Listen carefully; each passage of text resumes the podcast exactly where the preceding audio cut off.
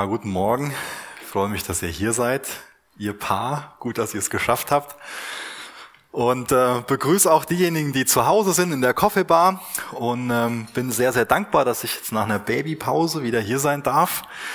Und ähm, dass wir heute Morgen einen neuen Brief uns ansehen können. Und zwar den Brief an die Korinther. Also wir lesen uns heute Morgen die Post eines anderen durch. Und ich weiß gar nicht so, was die ursprünglichen Empfänger davon halten würden, wenn sie wissen würden, dass wir uns die äh, Probleme und der äh, persönlichen Skandale damals so, dass wir da Einblick drin haben. Und äh, das wird spannend für uns.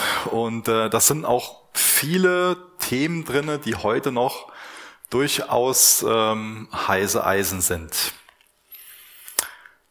Aber wir können davon sehr profitieren, uns das im Detail anzusehen. Und da freue ich mich drüber, dass wir, wenn wir das mit einem wirklich nach Jesus suchenden Herzen uns ansehen, dass wir dann in unserem Glaubensleben persönlich davon profitieren und daran wachsen können, äh, aber auch, dass es unser Gemeindeleben bereichern wird. Ich glaube, äh, gerade im ersten Korinther, das beleuchtet sehr viel wirklich die Glaubenspraxis in Gemeinden im ersten Jahrhundert, wo wir auch heute noch unheimlich viel von lernen dürfen. Und das sollte auch unser Gebet sein, dass wir durch diesen Brief, durch das Studium von Gottes Wort, dass wir darin wachsen, Jesus zu lieben und dass wir auch darin wachsen, wirklich seine Gemeinde zu lieben. Ist es deine Haltung? Ist es dein Wunsch? Dann kannst du gerne mit mir dafür beten, denn das will ich jetzt tun. Und das wünsche ich mir, dass wir da auch die Woche über für beten, dass wir durch gerade das Studium von 1. Korinther darin wachsen, Jesus zu lieben auch darin wachsen, seine Gemeinde zu lieben und auch Gemeinde so zu leben, wie sich Jesus das vorgestellt hat. Herr Vater, das ähm, bitten wir dich, ähm, dass du uns so segnest, dass wir Jesus mehr lieben, dass wir seine Gemeinde mehr lieben und dass wir Gemeinde mehr so leben, wie du dir das gedacht hast. Ich danke dir, dass dass dein Geist auch heute Morgen uns hier bewegen will, sich in den Häusern bewegen will und unsere Herzen in deine Gegenwart führen will, uns in deiner Gegenwart heil machen will, uns an deine Gnade erinnern will, an, an unsere Berufung, an das, wie du uns in dieser Welt gebrauchen willst. Ich bitte dich, dass du uns in diesen Zeiten, wo viel Flexibilität von uns verlangt wird, wo viele Herausforderungen da sind, ich bitte dich, dass wir uns von dir weiden lassen. Du bist ein wunderbarer Hirte, Jesus, und wir wollen uns von dir weiden lassen. Amen. Ja, wir nennen das äh, diesen diesen Brief ja den ersten Korintherbrief. Ähm, dabei ist das gar nicht der erste Korintherbrief. Wer aufmerksam liest, in 1. Korinther 5, Vers 9, da bezieht sich Paulus auf einen Brief, den er vorher schon mal den Korinthern geschrieben hat. Also es ist eigentlich der zweite Korintherbrief. Und wenn man im zweiten Korintherbrief dann aufmerksam liest, dann sieht man in Kapitel 2, Vers 4, dass äh, Paulus auch da einen Brief erwähnt, den er vorher geschrieben hat. Der wird oft als Tränenbrief bezeichnet. Also ist der zweite Korintherbrief mindestens der vierte Korintherbrief. Und mir geht es darum zu betonen, das ist also so eine, eine, Briefunterhaltung und wir wissen, dass auch die Korinther zum Paulus gekommen sind und sich mit dem ausgetauscht haben, dass der Paulus die Korinther besucht haben. Also da ist ein, ein reger Austausch. Und äh, ich denke, jeder von euch kann sich so in die Situation hineinfinden, dass ihr mal vielleicht von der Arbeit nach Hause gekommen seid. Auf jeden Fall, ihr wart irgendwie draußen und kommt rein und dann ist jemand anderes am Telefon und ihr hört der Unterhaltung zu, aber ihr hört nur die eine Seite. Und vielleicht habt ihr schon mal die Erfahrung gemacht, dass ihr dann eine gewisse Vorstellung davon gehabt habt, worum es in dem Telefonat ging und gewisse Dinge gedeutet habt und eine ganz klare Meinung dazu hattet, was da besprochen wurde. Und dann habt ihr danach aber festgestellt, nachdem ihr nochmal mit der Person, die am Telefon war und die beide Seiten gehört hat, gesprochen habt, dass ihr da was ganz falsch gedeutet habt. Und ich glaube, das ist so eine Gefahr bei diesen Briefen, Wir bekommen quasi nur eine Seite von dem Telefonat mit. Das ist ein bisschen überspitzt, was ich jetzt beschreibe, aber ähm, ich glaube, jeder, der sich schon mit dem ersten Gründerbrief auseinandergesetzt hat oder allgemein mit Paulusbriefen oder den Briefen im Neuen Testament, der weiß, dass besonders bei dem ersten Gründerbrief, dass es da viele Menschen gibt, die Jesus lieben, aber Dinge unterschiedlich verstehen. Und eine mögliche Erklärung oder ein Teil, der dazu beiträgt, ist genau das, was ich gerade versucht habe zu erklären, dass wir die eine Seite, das von dem Paulus, das können wir alles nachlesen, und wir sollten besonders sorgfältig sein. Wir müssen immer sehr, sehr sorgfältig sein, wenn wir Gottes Wort auslegen. Aber gerade bei diesen Briefen sollten wir das im Hinterkopf haben und uns ähm, Zeit dabei nehmen, uns zu fragen, wer ist denn der Paulus? Wer sind denn die Korinther? Uns muss ja klar sein, uns trennt da ein Graben von 2000 Jahren. Wir sind keine Korinther und der Paulus ist auch nicht unser Kumpel. Ich meine, der eine ist mehr vertraut mit dem Paulus als der andere, aber wir, wir kennen den nicht, wie sich zum Beispiel der Hartmut und ich kennen. Ja? Der Hartmut muss ich bei mir nicht mehr vorstellen. Mittlerweile kenne ich den ganz gut. Aber zu dem Paulus, da ist einfach ein, gewisser, eine gewisse Distanz da. Aber wie gut, dass wir Gott darum bitten dürfen, dass er uns hilft, das zu verstehen. Das will er auch tun. Es ist nicht so, dass ich jetzt erkläre und sage, das kann man alles nicht mehr so verstehen. Das kann man alles gut verstehen. Ich behaupte nur, man soll sich Zeit lassen und sorgfältig sein, genau hingucken.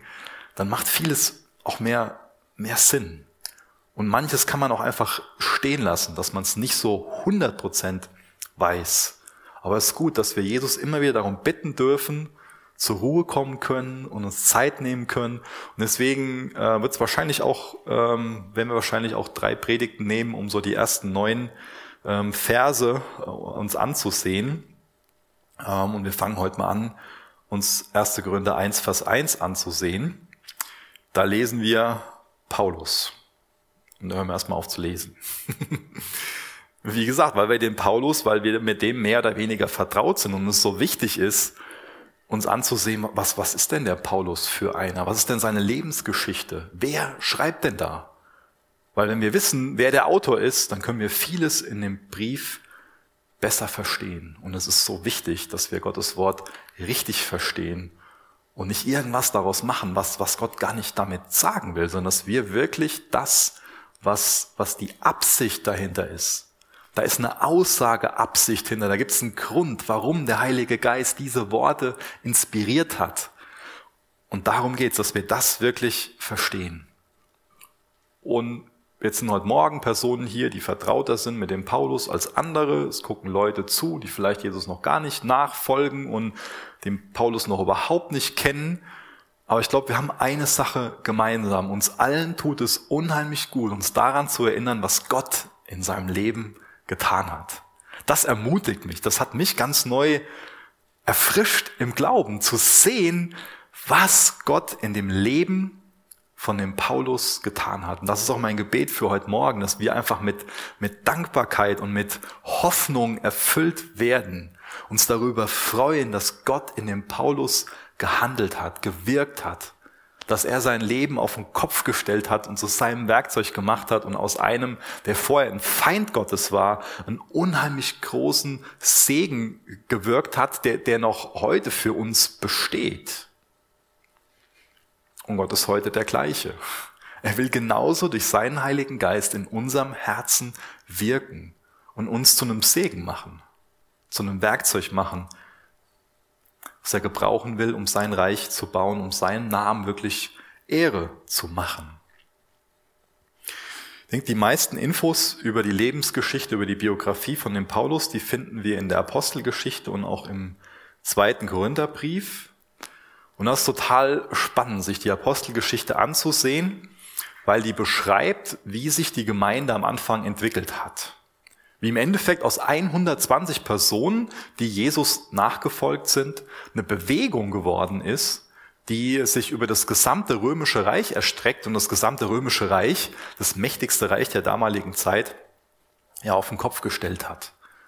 Und das alles dadurch, dass der Wind von Gottes Geist durch die Gemeinden geweht ist, durch die Synagogen am Anfang geweht ist und ganz viele Menschenleben berührt hat und dazu geführt hat, dass sich Menschen Jesus Christus, dem Messias, anvertrauen und sich von ihm verändern lassen.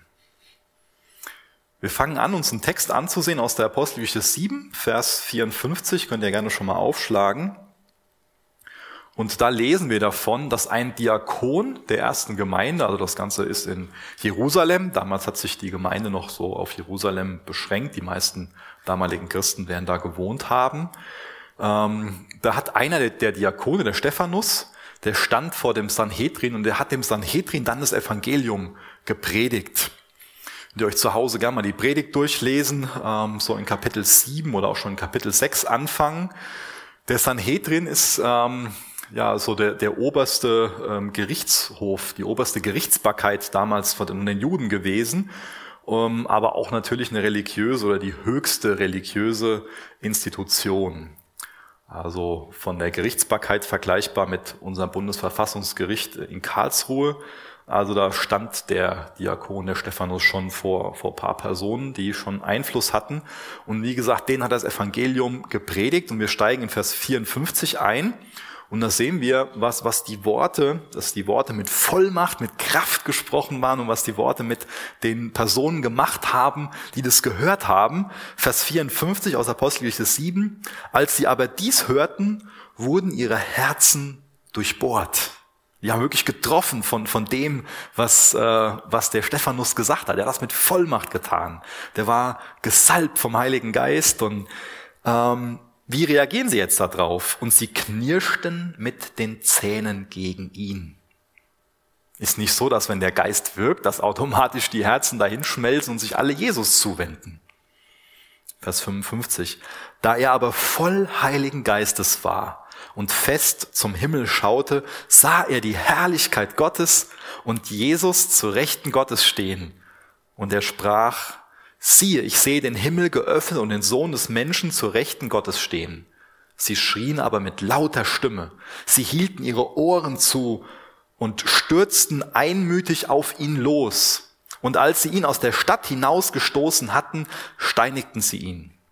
Und die Zeugen legten ihre Kleider ab zu den Füßen eines jungen Mannes mit dem Namen Saulus. Hier begegnen wir also diesem Paulus zum ersten Mal. Hier wird er noch Saulus genannt. Er schaut hier zu. Der Stephanus predigt voll des Heiligen Geistes das Evangelium und die Herzen der Zuhörer werden durchbohrt, aber die Reaktion, sie wenden sich nicht Jesus Christus zu als ihrem Messias. Sie erkennen Jesus nicht als Messias an, sondern sie knirschen mit den Zähnen. Sie lehnen es ganz klar ab, was sie gehört haben. Sie wollen auch gar nicht mehr hören. Sie halten sich die Ohren, sie fangen an zu schreien, an sich so ein, ein kindisches Verhalten, oder? Und dann treiben sie ihn aus der Stadt hinaus. Und dann kommt etwas vor, was wir auch heute nicht mehr so als kulturelle Praxis haben. Dann legen die ihre Kleider zu den Füßen von so einem jungen Mann hin. Was heißt das denn? Die fragen ihn damit um Erlaubnis, ob sie den Stephanus wirklich umbringen dürfen. Das tun sie hier. Dafür ist das eine symbolische Handlung.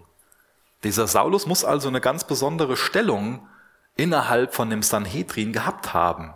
Er muss sehr angesehen gewesen sein, obwohl da steht, dass er noch ein junger Mann gewesen ist. Wir wissen von dem Paulus, dass er wirklich eine äußerst brillante Ausbildung genossen hat.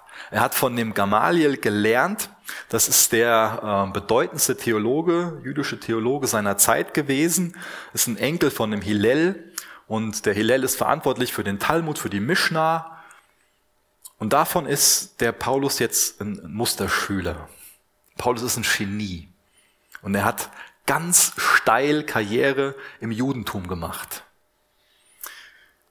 Apostelgeschichte 8 lesen wir weiter, Vers 1. Saulus aber willigte in seine Tötung mit ein. An jenem Tag entstand aber eine große Verfolgung gegen die Gemeinde in Jerusalem und alle wurden in die Landschaften von Judäa und Samaria zerstreut, ausgenommen die Apostel.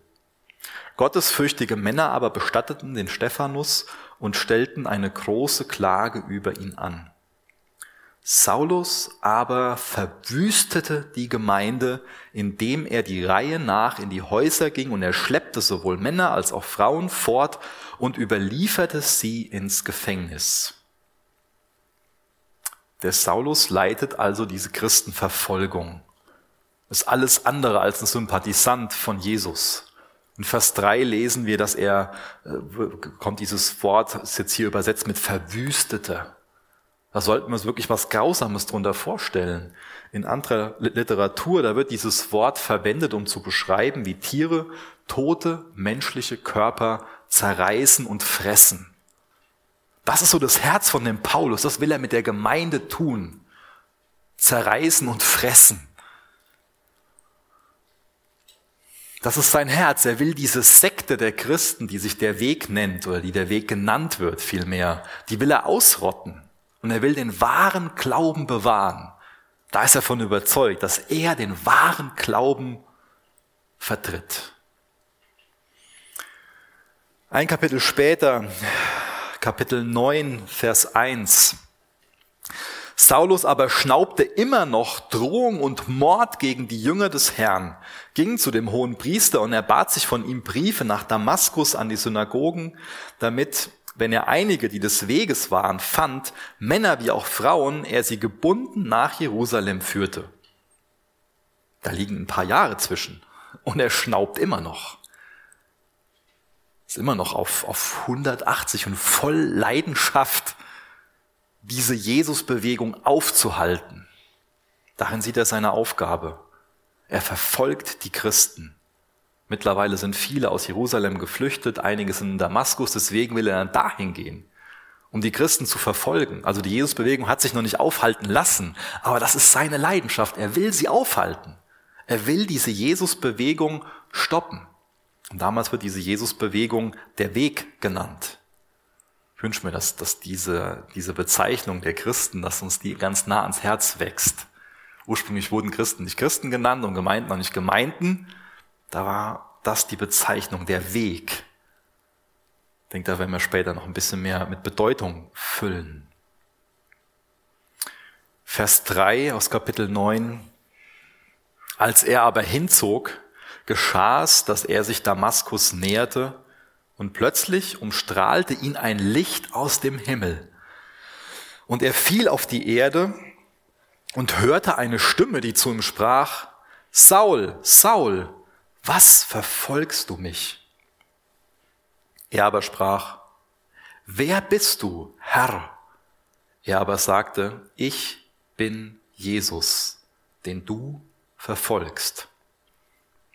Hier hat sich also Jesus dazu entschieden, dem Paulus auf eine ganz eindrückliche Art und Weise zu begegnen.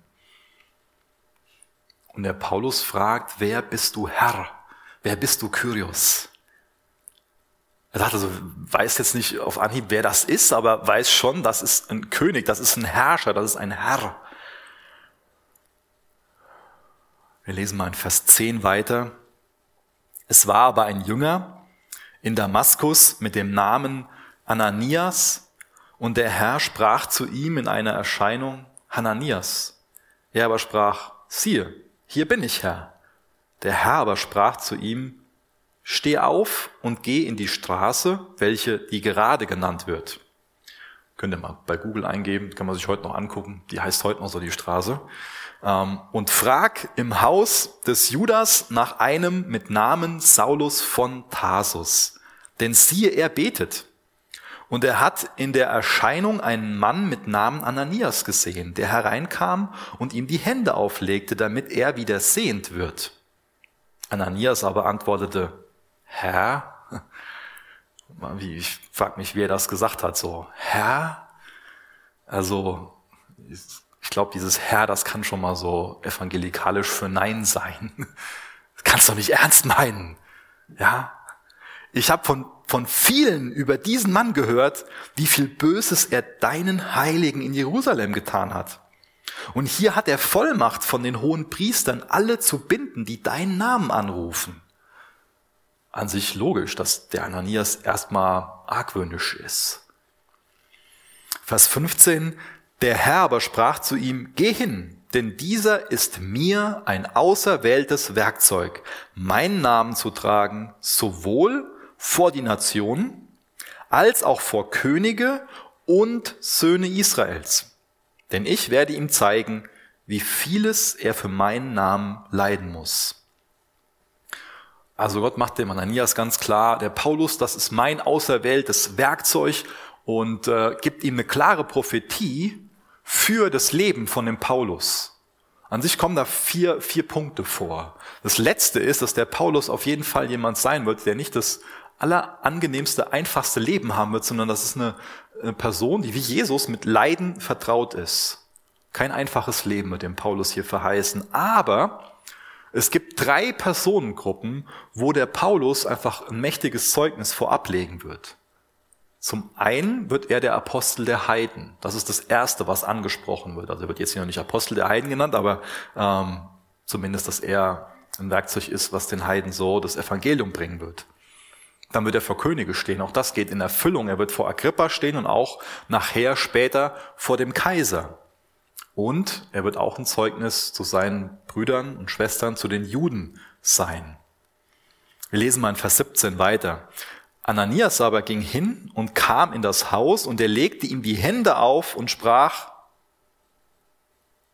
Bruder Saul, Bruder Saul, der Herr hat mich gesandt, Jesus, der dir erschienen ist auf dem Weg, den du kamst, damit du wieder sehend und mit heiligem Geist erfüllt wirst. Das hat mich echt nochmal berührt, da zu lesen, was auch Ananias für, für ein Glaube hatte und was er für ein Herz hatte. Was muss er für eine Haltung, für eine Einstellung gehabt haben. Er nennt den, den, den Saul einen Bruder. Ich meine, wenn wir uns vorher jetzt vors innere Auge geführt haben, was das Herz von dem, von dem Saul war, die Gemeinde zu zerreißen, aufzuhalten, was er für ein Feind der Gemeinde war, was die Gemeinde gelitten hat wegen ihm. Und jetzt hält der Ananias dem Saul nicht seine Vergangenheit vor. Da ist nicht eine Zeit der Probe, wo erstmal so ein Argwohn und den müssen wir besonders im Blick haben, wie der sich, wie der sich jetzt hier benimmt. Er bekommt nicht mehr die Vergangenheit vorgehalten, der Saul, sondern der Ananias sieht einen Bruder in ihm. Finde ich wunderbar. Und ich glaube, das sollte uns auch was dabei lehren, wie wir mit Menschen umgehen, die durch den Heiligen Geist wiedergeboren wurden. Wir sollten ihnen nicht mehr die Vergangenheit vorhalten und so ein argwöhnischer Blick und so auf Probe, sondern sollten wir Brüder und Schwestern drin sehen. So dieses Vergangenheit vorhalten, das hat auch hier in der Gemeinde schon für ernsthafte Probleme gesorgt und das dürfen wir nicht. In Jesus wird alles neu. Und die Vergangenheit vorhalten ist nichts, was wir tun sollten. Vers 18. Wunderbar, was wir da lesen. Und sogleich fiel es wie Schuppen von seinen Augen und er wurde sehend und stand auf und ließ sich taufen. Also im doppelten Sinn kann der Saulus jetzt sehen. Er kann sehen mit, mit seinen natürlichen Augen, aber er kann auch endlich Jesus sehen. Er kann endlich sehen, das ist der Messias, der gesalbte König des Herrn. Und er kann die Welt durch Jesu Augen sehen. Das fällt wie Schuppen von seinen Augen. Er war ja vertraut mit dem Alten Testament. Und auf einmal macht das Sinn, was er da in Psalm 22 gelesen hat oder in Jesaja 53 oder in Daniel 9 oder in Micha und diese ganzen Prophetien, in Joel. Endlich macht das Sinn.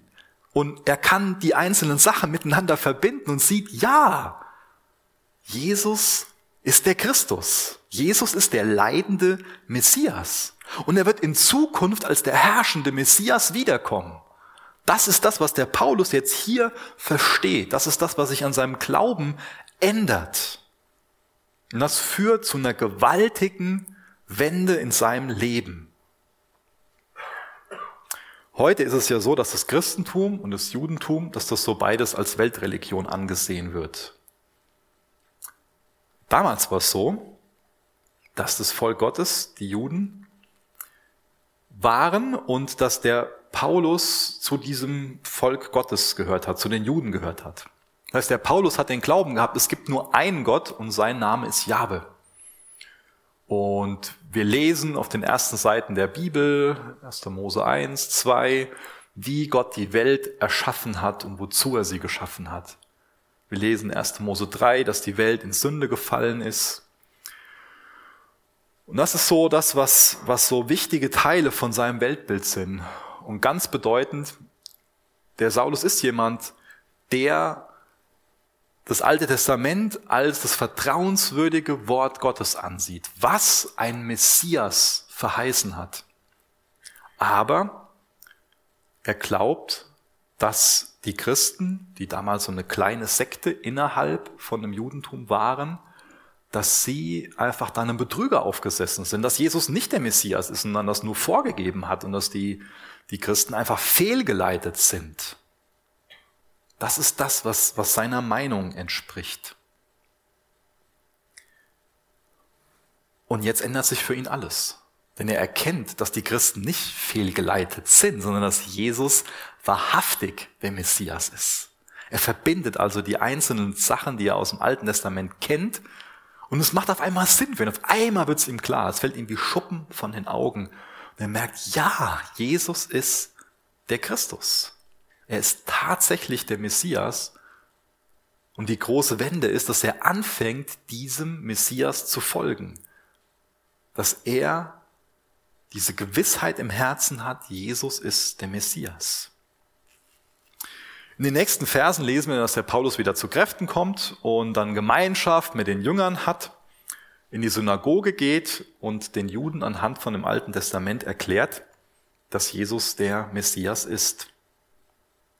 Die Folge ist, dass die Juden ihn umbringen wollen. Also er wird innerhalb von kurzer Zeit von einem, der selbst verfolgt hat, zu einem Prediger, der verfolgt wird. Dann geht er weiter und, und da, wo er auftaucht, gibt es immer große Probleme und ihm wird nach dem Leben getrachtet. Und schlussendlich ist es so, dass die Brüder ihn dann nach Tarsus schicken, auf die andere Seite des Mittelmeers, so in die heutige Südtürkei. Tarsus ist auch sein Geburtsort. Und äh, dort wird er erstmal so zwischen 11 und 14 Jahren sein und aus dem, dem Zeitfenster ähm, ist gar nicht klar, ob wir da wirklich was wissen, was in der Zeit so passiert. Es gibt ein paar Vermutungen, ähm, aber das heißt, da gibt es eine längere Zeit in seinem Leben, ähm, wo, wo wir einfach jetzt keinen Einblick haben. Und dann geht's in Kapitel 11 in der Apostelgeschichte weiter. Dann ähm, gründet Paulus dort Gemeinden, er predigt das Evangelium, er hat Gemeinschaft, er lebt Jüngerschaft. Gemeinsam mit den Gemeinden sendet der Älteste aus, hat die vorher zugerüstet, es werden Gemeinden gegründet. Paulus legt unfassbar weite Strecken, so zu Fuß und mit dem Pferd und mit dem Boot zurück, um anderen von Jesus zu erzählen und Gemeinden zu gründen. Und an sich sehen wir in seinem Leben ähm, bis Kapitel 18 aus der Apostelgeschichte meist so ein Muster. Er geht in römische Städte, die sich an, an wichtigen Straßen befunden haben, also die an strategisch wichtigen Punkten waren, wo also viele Händler durchkommen, viele Reisende. Und da geht er in die Synagoge und predigt dann, also wer ist in den Synagogen? Das sind die Juden. Er predigt das Evangelium bis Kapitel 18 vor allen Dingen den Juden. So sieht sein Dienst aus, dass er da anhand von dem Alten Testament erklärt, Jesus ist der Messias, um die Juden dazu aufzufordern, Jesus als Messias anzunehmen. Dann ist er in Athen, folgt diesem Muster, kommt von Athen nach Korinth und in Korinth wieder das gleiche Muster. Wir können durchlesen, er geht in die Synagoge, er geht zuerst zu den Juden, zu seinem Volk und erklärt denen das Evangelium, dass Jesus wahrhaftig der Christus ist. Und dann sehen wir in seinem Leben eine ganz wichtige Weichenstellung, nämlich dann fängt es an, sich das Erste aus der Prophetie, die wir eben gelesen haben zu dem Ananias, zu erfüllen, dass er jetzt anfängt zum Apostel der Heiden zu werden. Also sind schon viele Jahre vergangen. Denn in Korinth gibt es dann große Konflikte in der Synagoge und Paulus sagt sich, gut, wenn ihr das hier nicht hören wollt, dann gehe ich halt in das Nachbarhaus und gründe da eine Gemeinde. Das hat er dann dort gemacht. Ist ins Nachbarhaus gegangen, hat da Gemeindegründung gemacht. Und ganz wichtig, Vor Kapitel 18 waren die Gemeinden alle ähm, stark dominiert von Judenchristen, also fast nur ähm, Personen, die, die, die Juden waren, plus ein paar Heidenchristen. Und jetzt in Korinth, das ist für das Verständnis von dem Brief sehr wichtig, ist die erste Gemeinde, wo es, ähm, wo die Mehrzahl der Personen Heidenchristen sind, die aus dem Heidentum kommen und es sind ein paar Juden dabei. Paulus lebt also oder predigt das Evangelium und spricht jetzt in diesem Brief zu einer Gruppe von Christen, die innerhalb von einer heidnischen und einer pluralistischen Gesellschaft leben. Also einer Gesellschaft, die vergleichbar ist mit unserer Gesellschaft heute. Das heißt, da gibt's vergleichbare Herausforderungen, und wir können so viel darüber lernen, was Gott in dieser Gesellschaft tun will, wie wir uns in so einer Gesellschaft gebrauchen lassen können. Ich glaube, das ist eine Sache, die diesen Brief so kostbar und auch so relevant für uns macht. Aber das kann total überfordernd sein innerhalb von so einer heidnischen, pluralistischen Gesellschaft, Gott dienen zu wollen, das Evangelium weitergeben zu wollen. Deswegen will ich uns nicht aus dem 18. Kapitel der Apostelgeschichte den Vers 9 und den Vers 10 vorenthalten. Da lesen wir, der Herr aber sprach durch eine Erscheinung in der Nacht zu Paulus, fürchte dich nicht, sondern rede und schweige nicht. Denn ich bin mit dir und niemand soll dich angreifen, dir Böses zu tun, denn ich habe ein großes Volk in dieser Stadt. Wir haben jetzt alle schon ein bisschen Eindruck, was der Paulus so für eine Person war. Und er hat diesen Zuspruch gebraucht. Das ist so Mut machen, dass Gott ihm diese Worte mit auf den Weg gibt, dass er mit ihm ist, dieses Versprechen, diese Verheißung und auch diese Perspektive, da ist ein großes Volk in dieser Stadt. Also Gott hat da was vor, er will Menschen retten. Das ist auch heute noch so. Jesus will, dass alle Menschen zur Erkenntnis der Wahrheit kommen, sich retten lassen, Jesus als den Messias annehmen. Wie, wie ist denn so deine Sicht auf Seelbach, auf das Ahrtal, auf den Dillkreis oder wo du auch wohnst, auf deine Nachbarschaft? Ist das deine, ist das so deine, deine Sicht? Ich habe ein großes Volk in dieser Stadt. Oder ist deine Haltung eher so, ach, pff, die sind alle gleichgültig, die wollen nichts von Jesus wissen. Jesus kommt bald wieder und die, die lassen sich eh nicht retten. Ich habe ein großes Volk in dieser Stadt. Geschwister, lasst uns so unser Umfeld sehen und dafür beten und daran glauben, dass Jesus Menschen retten will und dass er mit uns ist, wenn wir uns auf ihn verlassen und sein Evangelium weitergeben. Ist es deine Sicht? Das ist eine biblische Sicht. Dann gründet er also diese Gemeinde in Korinth. So, und dann vier, fünf Jahre später, 54 oder 55, dann schreibt er diesen Brief an die Korinther von Ephesus aus. Jetzt lesen wir uns mal den Rest von, von Vers 1 durch, damit wir zumindest heute Morgen uns den ersten Vers ansehen können. 1. Korinther 1, Vers 1. Paulus, berufener Apostel Christi Jesu durch Gottes Willen. Und Sosthenes, der Bruder. Es gab in Korinth Personen, die die Autorität von dem Paulus nicht respektiert haben, seine apostolische Autorität. Gibt's auch heute noch. Gibt heute sowas, ähm, ich glaube die Amis nennen das Red Letter Christians, da gibt's Bibeln, da sind die ganzen Worte von Jesus nur in Rot gedruckt und das andere in Schwarz. Und äh, ich habe das auch schon in einigen Diskussionen so gehört, so, das hat ja nur der Paulus gesagt. Das hat ja Jesus nicht gesagt. Ja, da steht zwar in Gottes Wort, aber das hat ja nur der Paulus gesagt, ob das weniger wert wäre. Das hat ja nicht Jesus gesagt. Ist das gut, wenn wir so denken? Ich glaube, es ist überhaupt nicht gut, weil das alles Wort Gottes ist, was wir vor uns liegen haben, diese 66 Bücher. Das, was der Paulus ja bisher gemacht hat, ähm, war jetzt ja nicht unbedingt so ein Bewerbungsschreiben an Jesus, also die Gemeinde zu verfolgen, meine ich, in der Art und Weise, wie er es getan hat, war ja nicht unbedingt ein Bewerbungsschreiben an Jesus, dann äh, zumindest 13 der 27 Bücher des Neuen Testaments zu schreiben und nach Jesus die wirklich bedeutendste Person zu werden, die bis heute gelebt hat. Ich meine, es gibt auch ähm, paar tausend Jahre alte Schriften von anderen Personen, wo wir unheimlich viele Seiten von überliefert haben. Das hat keinen Einfluss auf heute. Wenn wir das von dem Paulus mal reduzieren auf standardisierten Druck, dann haben wir 90 Seiten von ihm heute noch vorliegen. 90 Seiten. Und was haben diese 90 Seiten heute noch für eine Kraft in sich? Wie, wie, wie stellen die heute noch Leben auf den Kopf? Wenn ich an den Römerbrief denke, wie klar das Evangelium da drin ist, an Galater, wie, wie wir die Freiheit in Christus und aus der Gnade leben, wie uns das Paulus nahe bringt. Ich meine, sein, sein Leben und seine Schriften, die bezeugen seine apostolische Autorität. Ursprünglich war es sein Wunsch, die Apostel zu töten. Aber Gott hat ihn durch sein, durch Gottes Willen zum Apostel gemacht. Er hat seine Autorität von Gott. Er hat seine Autorität nicht von den Korinthern. Er hat es nicht, weil, weil er sich das irgendwie selbst angemaßt hat, sondern Gott hat ihn dazu bestimmt. Sein Herz war das nicht. Der Paulus ist nicht da irgendwie so, oh, ich will unbedingt Missionar werden und was Besonderes, so, sondern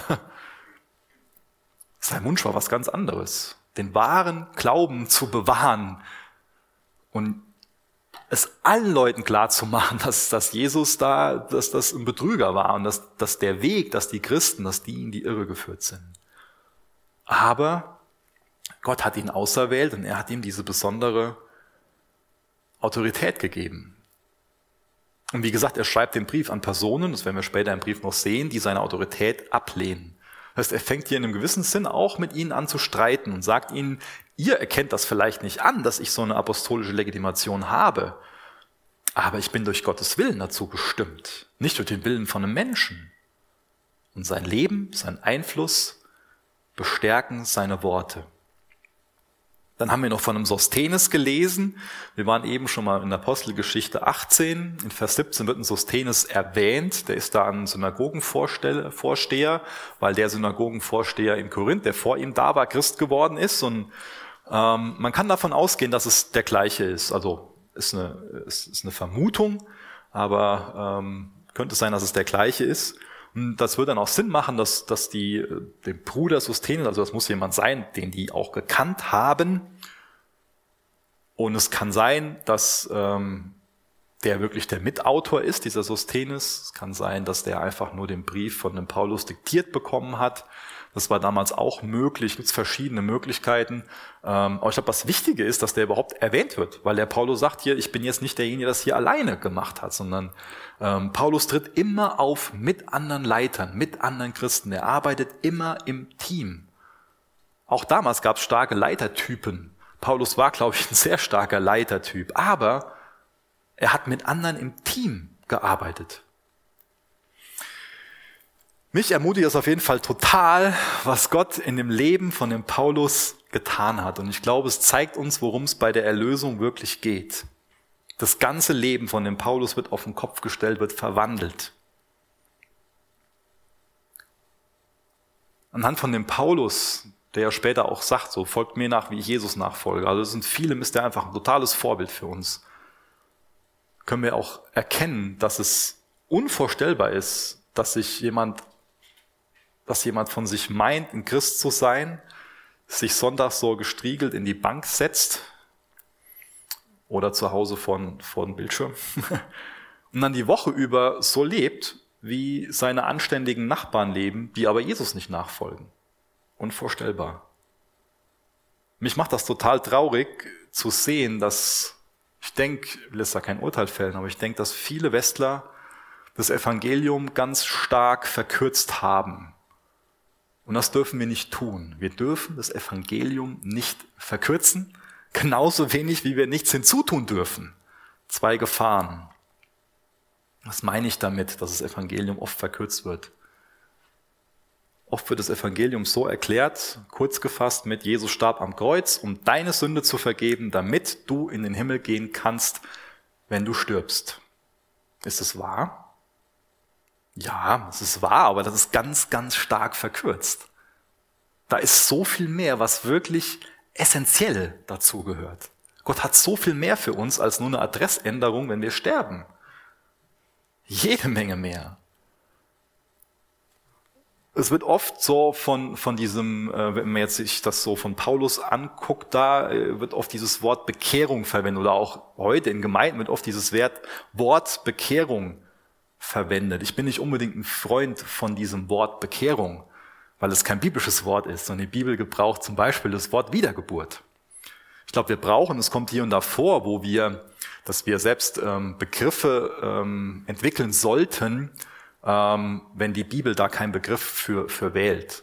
Zum Beispiel was, was ganz Wichtiges ist, ist, dass wir ähm, diesen Begriff Dreieinigkeit, der, kommt nicht in der Bibel vor, aber die Lehre der Dreieinigkeit ist total biblisch und dann ist es gut, auch dafür einen Begriff zu verwenden. Aber die Bibel gebraucht ja das Wort Wiedergeburt an vielen, an vielen Stellen. Und deswegen ist es da immer gut, auch bei einem biblischen Wort zu bleiben. Ähm, deswegen, weiß nicht, ich habe so ein bisschen Bauchschmerzen bei dem Wort Bekehrung.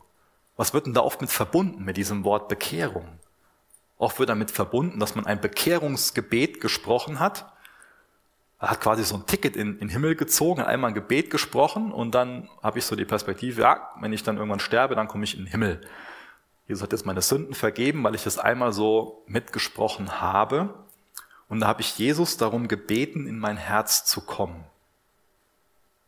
Das kann richtig sein. Das kann auch richtig gut sein.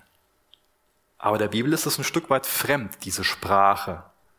Und deswegen ist wichtig, dass wir das mit der richtigen Bedeutung füllen oder die richtige Sprache einfach verwenden. Wenn wir uns das in der Bibel ansehen, was Menschen wirklich zu Nachfolgern von, von Jesus macht, ist, dass sie quasi ein Treuegelöbnis gegenüber dem König Jesus ablegen. Das ist das, was der Paulus hier macht. Vorher galt seine Lo Loyalität jemand ganz anderem. Aber jetzt hat er ein Treuegelöbnis gegenüber dem König Jesus, gegenüber dem Messias, dem Gesalbten des Herrn, abgelegt. Da ist also eine hundertprozentige Änderung in der Loyalität im Fall des Paulus. Das sollten wir vielmehr damit verbinden. Jetzt ist Jesus sein König, sein Herr. Er ist ihm wirklich loyal ergeben. Da gibt's also kein Denken wie, ja, Hauptsache gerettet und jetzt, ja, ich versuche der Sünde ein bisschen aus dem Weg zu gehen, aber ich lebe an sich wie die Menschen um mich herum und versuche da so ein bisschen von zu profitieren, dass ich jetzt auch dann so ein bisschen Segen Gottes abschöpfen will, so. Da ist ganz klar, Jesus ist mein König. Ich will ihn segnen. Ich gebe mich ihm hin. Es geht nicht mehr länger um mich. Ich verliere mich in ihm. Ich verliere mein Leben in ihm, um das wirkliche Leben zu finden. Ich folge jetzt Jesus nach. Politisch, geistlich, moralisch, persönlich, sozial, in Bezug auf meine Freundschaften. Einfach 100 Prozent ist der Messias jetzt mein König. Mein ganzes Leben stelle ich in seinen Dienst will ich in, in ihm verbergen. Ihm gegenüber bin ich mit allem in meinem Leben 100 Prozent verantwortlich. Ich glaube, es kann so zwei Arten geben, wie wir versuchen können, Jesus nachzufolgen. Eine Art kann sein, dass wir versuchen, Gott in unser Leben einzubeziehen. Deswegen lesen wir dann Bibel, deswegen besuchen wir auch Gottesdienste, beten, versuchen auch deswegen heilig zu leben. Ist auch so der Wunsch da, dass Gott zu einem spricht. Ist ein ganz starker Wunsch da, dass Gott einen segnet. Ein ganz starker Wunsch, dass Gott einen glücklich macht. Eine andere Art und Weise kann sein, dass man sein Leben in Gottes Leben bringen will. Dass man den Wunsch hat, man will mit seinem Leben Gott segnen, nicht andersherum. In erster Linie. Man will also, dass sein eigenes Leben der Mission Jesu dient, nicht andersherum. Man will nicht Jesus einfach verhaften, degradieren zu seinem eigenen Dienerlein, der einem hilft, seine eigenen Wünsche zu erfolgen und einen auf dem Weg dahin Gesundheit schenkt. Man will sein Leben in Christus verlieren, um es zu finden. Man ist bereit, das Kreuz auf sich zu nehmen und Jesus nachzufolgen. Man legt also die eigenen Pläne, Konzepte und Wünsche ab Die eigene Agenda legt man ab. Ich will mehr von meinem, ich will mehr von Gott in meinem Leben. Oder wie wäre es denn damit? Ich will mehr von meinem Leben in Gott. Das kann ein unheimlich bedeutender, riesengroßer Unterschied sein. Also ich will nicht länger irgendwie Gott in mein Leben einbeziehen, damit ich ein guter Moralist bin. Das ist im Endeffekt Narzissmus, nichts anderes. Das hat aber nichts mit dem Weg zu tun, den Paulus lebt. Paulus wird zum Teil von dieser Bewegung, von dem Weg durch eine Wiedergeburt. Dadurch, dass er Jesus als Messias, als König anerkennt und ihm die Treue schwört und so lebt. Und wie gesagt, für Paulus ist das viel mehr als eine Adressänderung, wenn er stirbt, sondern er bekommt eine neue Identität. Und das können, sollten wir, die nächsten Punkte sollten wir alle persönlich auf uns anwenden. Eine neue Identität. Bei ihm ist es dann, wie wir noch später sehen werden, vom Saulus zum Paulus. Er ist jetzt ein Kind Gottes. Er folgt Jesus, dem Messias, und verfolgt ihn nicht länger. Eine neue Identität. Hast du persönlich eine neue Identität in Christus? Bei ihm ist es auch eine neue Gemeinschaft. Zuallererst der Sanhedrin, jetzt mit den Menschen des Weges, mit der Gemeinde Jesu Christi. Er hat ein neues Denken. Er versteht die Bibel jetzt durch Jesus. Er ist nicht länger ein Verfolger davon. Und er hat eine neue Mission. Vorher war seine Mission, was ich gerade schon gesagt habe, die Christen zu verfolgen. Aber Jetzt ist er nicht länger damit beschäftigt, diese Bewegung aufzuhalten, und jetzt ist seine Mission, diese Jesus-Bewegung weiter fortzutragen. Und er hat ein neues Herz. Das, was er vorher gehasst hat, liebt er jetzt. Und man sieht Heiligung in seinem Leben. Er hat eine neue Hoffnung, eine neue Zukunft. Ich freue mich jetzt schon sehr auf das 15. Kapitel. Vielleicht kommen wir da kurz vor Weihnachten zu oder so, weiß ich noch gar nicht. Auf jeden Fall, ich glaube, dass, dass gerade 1. Korinther 15 so die tiefste Eschatologie ist, die wir im gesamten Neuen Testament finden. Er hat eine neue Hoffnung, eine neue Zukunft. Paulus ist ein wunderbares Bild von dem, was Gott in jedermann von uns tun will. Paulus sagt uns, folgt mir, wie ich Jesus nachfolge. Und wenn wir Menschen sind, die Jesus als Messias, als König anerkennen, dann haben auch wir eine neue Identität. Hast du die? Eine neue Gemeinschaft. Hast du diese neue Gemeinschaft? Bist du Teil von dieser neuen Gemeinschaft? Ein neues Denken. Entwickelst du ein neues Denken, ein biblisches Denken? Eine neue Mission. Was ist deine Mission? Ein neues Herz. Was, was liebst du? Liebst du die Dinge Jesu? Eine neue Hoffnung, eine neue Zukunft. Alles so relevant für uns.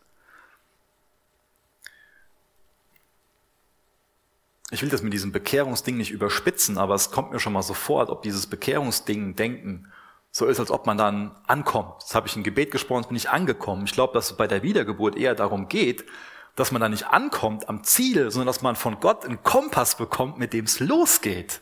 Ich glaube, das sollte vielmehr unsere Perspektive sein. Nachfolgen. Es geht ja auch darum, man, man, man geht. Wo gehst du hin? Welchen Weg gehst du? Wenn wir also eine neue Identität haben, eine neue Teil von einer neuen Gemeinschaft sind, ein neues Denken haben, ein erneuertes Denken. Lies mal Römer 12 dazu. Eine neue Mission, ein neues Herz, eine neue Hoffnung, eine neue Zukunft. Dann sind wir echt Teil von dem Weg, dann folgen wir nach. Und ja, dann ist nicht alles von jetzt auf gleich 100% anders in unserem Leben. Deswegen war mir das auch wichtig, immer wieder mal zu sagen, das sind ein paar Jahre zwischen, hier sind elf, 14 Jahre zwischen. Der Paulus war nicht von jetzt auf gleich dieser Superapostel. Ich glaube, dass auch ähm, Berufung Zeit braucht. Aber in einem gewissen Sinne sind wir heute noch Apostel. Apostel sind ja, ist ja jemand, der berufen ist mit einer Botschaft. Wir sind nicht Apostel wie der Apostel Paulus, aber wir sind immer noch welche, die berufen sind zu einer Mission. Du hast eine Berufung. Es gibt einen Grund dafür, warum du an dem Ort bist, wo du bist, warum Gott diese Persönlichkeit und diese Fähigkeiten in dich hineingelegt hat. Und in die Berufung hineinzuwachsen, das braucht oft Zeit. Was ist denn für eine Berufung auf deinem Leben? Was tust du denn dafür, um da hineinzufinden, hineinzuwachsen? Was, was entwickelt sich da? Und erinnere dich an die Zusprüche Gottes, damit du nicht irgendwie von dieser Berufung, dass du sie liegen lässt und irgendwie einen anderen Weg gehst. Was ist deine Berufung? Das braucht Zeit, da hineinzuwachsen, ja. Aber wie wächst du da hinein? Vielleicht ist das nochmal ein Gedanke, gerade für uns Männer. Ich glaube, Gott ist es wichtig, was wir für einen Charakter haben und was wir für Fähigkeiten haben. Ich als Mann habe die Tendenz, mich darüber zu definieren, was ich leiste, was ich geschafft habe, was ich mit meinen Fähigkeiten, mit meinen Händen, was auch immer geschafft habe. Und da will ich dann stolz drauf sein. Habe ich gemacht. Ja. Ich glaube, Berufung braucht deswegen oft Zeit, weil Gott was an unserem Charakter tun will. Gott ist nicht nur wichtig, was wir tun, sondern Gott ist es so wichtig, mit welchem Herzen wir das tun und wie wir das tun, was da für ein Charakter hintersteht. Ihm sind auch Fähigkeiten wichtig, ja, aber ihm ist auch unser Charakter wichtig. Wie wächst du in deine Berufung? Was bedeutet es für dich, damit aufzuhören, nach Damaskus zu gehen, um zu töten, sondern nach Korinth zu gehen, eine Gemeinde zu gründen? Was ist deine Berufung? Gott will dein Leben verwandeln. Aber mich macht das total traurig zu sehen, dass sich manch einer als Christ bezeichnet, aber Jesus nicht nachfolgt. Wie ist das mit dir? Folgst du Jesus nach? Bist du dem König Jesus gegenüber loyal? Glauben und Nachfolgen, das hängt ganz, ganz eng zusammen. Aus dem Vertrauen kommen konkrete Schritte im Glauben. Welche Schritte im Glauben gehst du? Wie wächst du in deiner Berufung? Vielleicht ist es heute Morgen für dich total wichtig, dass du den Heiligen Geist darum bittest, zu dir vorzudringen. Vielleicht sind da so Schichten der Gleichgültigkeit und der Trägheit, vielleicht der Bequemlichkeit, des Argwohns, vielleicht der Selbstverwirklichung oder des Götzendienstes in deinem Herzen dann ist es wichtig, dass wir auf unsere Knie gehen. Ich finde das bedeutend. Ich meine, wahrscheinlich war der Paulus da auf dem Pferd unterwegs, als ihm dieses Licht erschien. Sollten wir uns so vorstellen, dass er von dem Pferd in den Dreck der Straße geflogen ist und auf seinen Knien lag und nicht mehr sehen konnte. Gott musste ihn schon aufhalten. Was muss in deinem Leben passieren? Damit du nicht länger auf diesem Weg nach Damaskus bist, um Jesus zu verfolgen, sondern jemand wirst, der in seiner Berufung wächst, der auf dem Weg unterwegs ist, der darin wächst in seiner neuen Identität, der wächst als Teil von der neuen Gemeinschaft, in die mehr liebt, der ein immer weiter erneuertes Denken bekommt, der in seiner neuen Mission wächst, der ein neues, ein verwandeltes, ein, ein regeneriertes, ein geheiligtes Herz bekommt und der diese neue Zukunft im Blick hat, im Glauben hat. Die Entscheidung, die kann keiner für dich treffen. Die kann ich nicht für dich treffen und im gewissen Sinn kann Gott die auch nicht für dich treffen, weil er dir nämlich die Möglichkeit gibt, Entscheidungen zu treffen. Gott konnte Paulus davon im Pferd holen, aber Paulus musste danach einwilligen. Was ist deine Entscheidung? Das Leben ist viel zu kurz, um das irgendwie aufzuschieben um zu verdrängen. Wir sollten auf unsere Knie gehen und Gott bitten, dass er zu uns hindurchdringt dass er uns diese neue Identität, die neue Gemeinschaft, das neue Denken, die neue Mission, das neue Herz, die neue Zukunft, dass er uns das bewusst macht, damit wir darin gehen, damit wir mit ihm auf dem Weg sind und ein lohnenswertes Leben leben. Ich bitte euch, dass ihr noch mit mir aufsteht heute Morgen. Ich will noch gerne mit uns, mit uns beten. So kostbar, dass wir heute Morgen vor Jesus stehen dürfen, dass wir uns an seine Gnade erinnern dürfen, dass er uns, nicht weil wir es verdient haben, beruft, ihm nachzufolgen, sondern aus reiner Gnade. Aus reiner Gnade will er uns vom Pferd holen, in den Matsch werfen, auf Deutsch gesagt, und die Hand geben, uns erstmal einen Blick dafür geben, wie, wie, wie erlösungsbedürftig wir sind und dann will er uns das alles geben, was ich uns gerade versucht habe zu entwickeln, dann will er uns diese neue Identität, die neue Gemeinschaft, ein neues Denken, eine neue Mission, ein neues Herz, eine neue Zukunft geben. Nimmst du das an oder was ist in deinen Händen? Vater, ich bitte dich heute Morgen darum, ich flehe dich an, dass du uns einen Blick dafür gibst, was wir in unseren Händen halten. Ob das eigene Dinge sind oder ob wir echt bereit sind, alles von dir anzunehmen. Jetzt erneuer du mein Denken. Gib mir die neue Identität in dir, Christus. Mir einen Blick für diese neue Zukunft, für die Mission, die Berufung, die auf meinem Leben ist. Jesus, du weißt, wer jetzt zuhört, wer das später hört, wer jetzt hier ist, wer in der Coffeebar ist. Jesus dringt zu uns durch und bewahr uns davor, dass wir unser Leben verschwenden, dass wir einfach nur kulturell gesehen Christen sind, aber denen nicht wirklich nachfolgen, sondern führ du uns tief und ernsthaft in eine echte Nachfolge, dass wir dir loyal sind. Gib uns einen Blick dafür, Jesus, wo wir nicht loyal sind oder wo wir unser eigenes verfolgen, wo Götzendienst, wo, wo Apathie in unserem Leben ist, wo diese Gleichgültigkeit da ist, wo wir einfach abgestumpft sind und nicht mehr wach sind, nicht mehr sehend sind.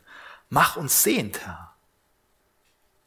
Du bist ein wunderbarer Arzt, der auch heute Morgen an unserem Herzen wirken will und uns von Götzendienst befreien will. Diese Schichten der Gleichgültigkeit in unserem Herz reißen will. Wirkt das in uns durch deinen Geist, Herr. Amen.